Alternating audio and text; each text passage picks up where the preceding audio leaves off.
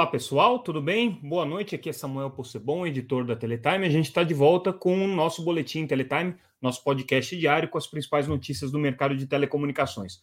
Hoje, nesse dia é, 14 de abril de 2022, a gente teve uma votação importante da Anatel, que seria sobre a aprovação da venda do controle da Vital para o fundo BCG, uma operação importante para o futuro da Oi né, uma alienação de todos os ativos de fibra da Oi que vão passar para Vital agora e o controle vai ser assumido pelo BCG, mas a Anatel não concluiu a votação por um pedido de vistas de um dos conselheiros. É, isso pode acontecer, é um processo normal dentro das votações da agência, não existe nada de surpreendente nisso, mas é, existe um bastidor por trás é, dessa, desse pedido de vistas que a gente vai analisar um pouquinho aqui.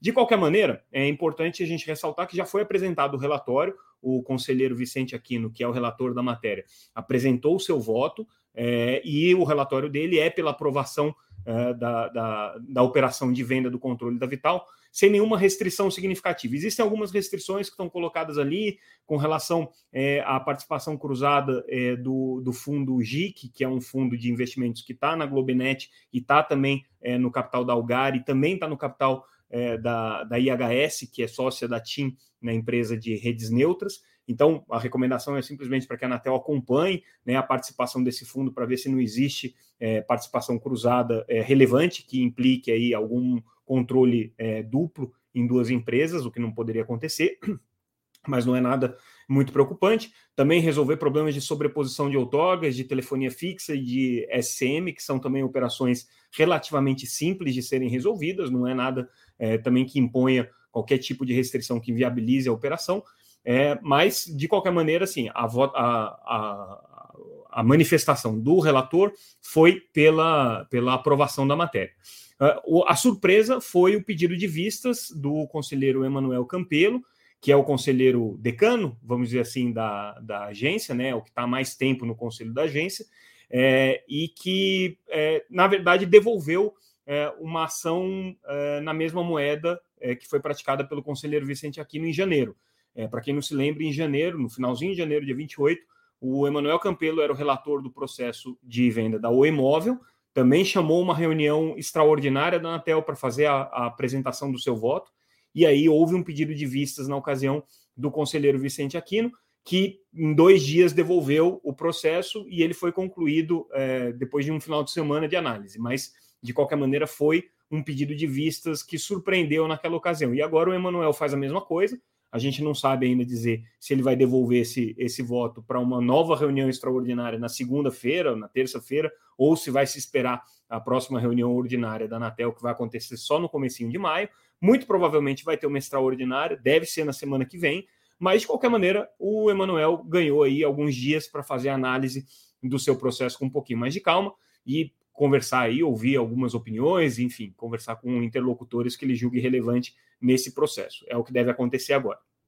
Um, só um dos outros conselheiros da Anatel já manifestou seu voto também pela aprovação, conselheiro Moisés Moreira, e aí a gente tem ainda é, a expectativa do voto do agora presidente, Carlos Baigorre, e também é, do conselheiro novato, que acabou de chegar ao conselho diretor da agência, Arthur Coimbra, que também disse que vai esperar aí a manifestação do Emanuel para então é, divulgar o seu voto. De qualquer maneira, está encaminhada a aprovação, mas ela ainda não aconteceu. Ela vai ainda acontecer é, em função dessa segunda reunião, que deve acontecer de maneira extraordinária e nos próximos dias, em que o conselheiro é, Emanuel Campelo vai trazer o seu voto vistas, e aí eles vão avaliar em cima desse voto vistas, isso se nenhum outro é, conselheiro pedir vistas, que é sempre uma possibilidade, mas é, ao que tudo indica, vai ser só essa, essa pequena escala aí até a aprovação do relatório da Imóvel, do, do, relatório da Vital, né, e aprovação da, da transação.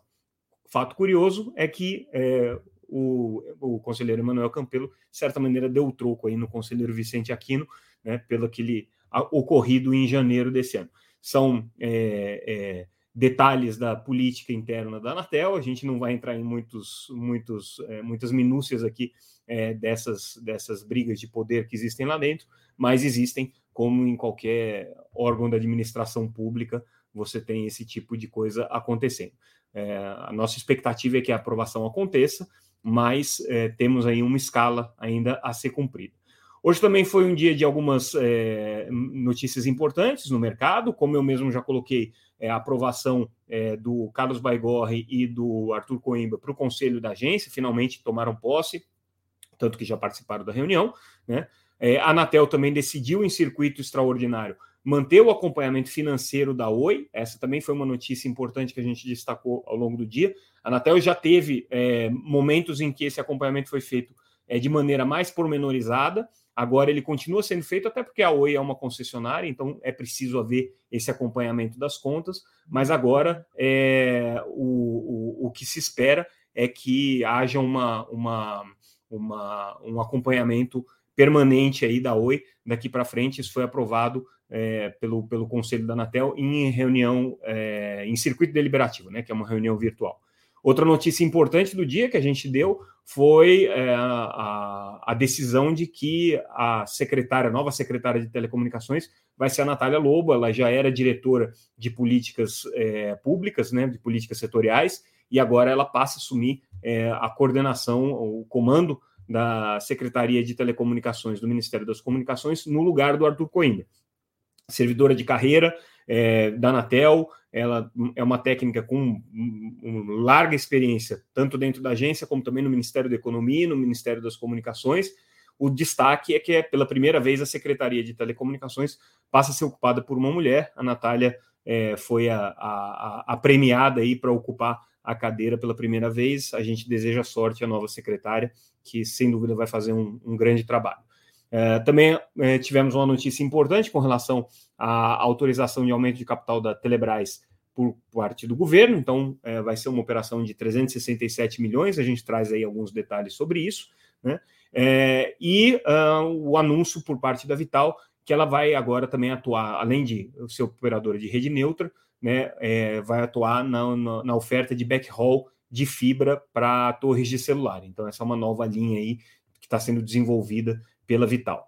Né? Esses foram os principais destaques do nosso noticiário de hoje. Eu não vou me alongar muito, porque normalmente a gente não faz as sextas-feiras e nem as vésperas de feriado. A gente entende que hoje é, não é dia de ficar pensando no mercado de telecomunicações. Vamos curtir aí a véspera desse feriado e daí depois a gente volta com mais notícias. Na próxima segunda-feira a gente volta com o nosso boletim Teletime regular. Ficando aqui é, com essas notícias do dia, destaque para essa questão da Vital. Qualquer novidade com relação a esse tema que a gente vai continuar apurando ao longo do final de semana, é, acompanhe lá na Teletime, www.teletime.com.br, é o nosso site, notícias diárias sobre o mercado de telecomunicações. Como esse assunto é relevante, a gente deve ter notícias aí ao longo do final de semana também. Se preferirem, sigam a gente sempre pelas redes sociais, como arroba Teletime News. Estamos lá no Instagram, no Twitter, no Facebook e no LinkedIn, também acompanhando o mercado. É, contamos com a sua audiência e na segunda-feira a gente volta. Obrigado, pessoal, pela audiência e até mais.